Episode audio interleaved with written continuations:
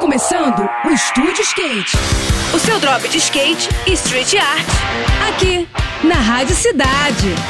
Estúdio Skate, com Guto Jimenez. Olá pessoal, tudo bem? No próximo final de semana, a bela pista de Trindade, no litoral sul do estado do Rio, vai receber alguns dos melhores skatistas do país para a segunda etapa do Mini Ramp Pro Attack, o circuito brasileiro de mini rampa.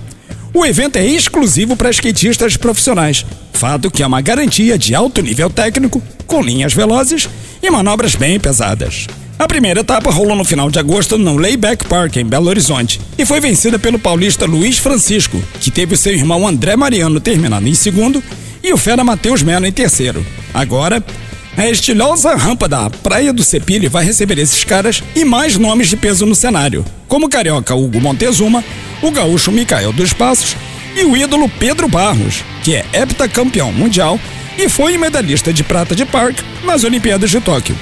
O melhor de tudo é que geral vai poder acompanhar as disputas, que serão transmitidas ao vivo pelo canal do STU no YouTube, nos horários que serão divulgados pelas mídias sociais do evento.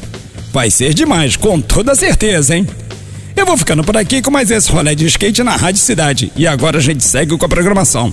Saiba mais sobre os universos do carrinho e dos longos no nosso perfil do Instagram, que é o Estúdio Underline Skate, tá bom?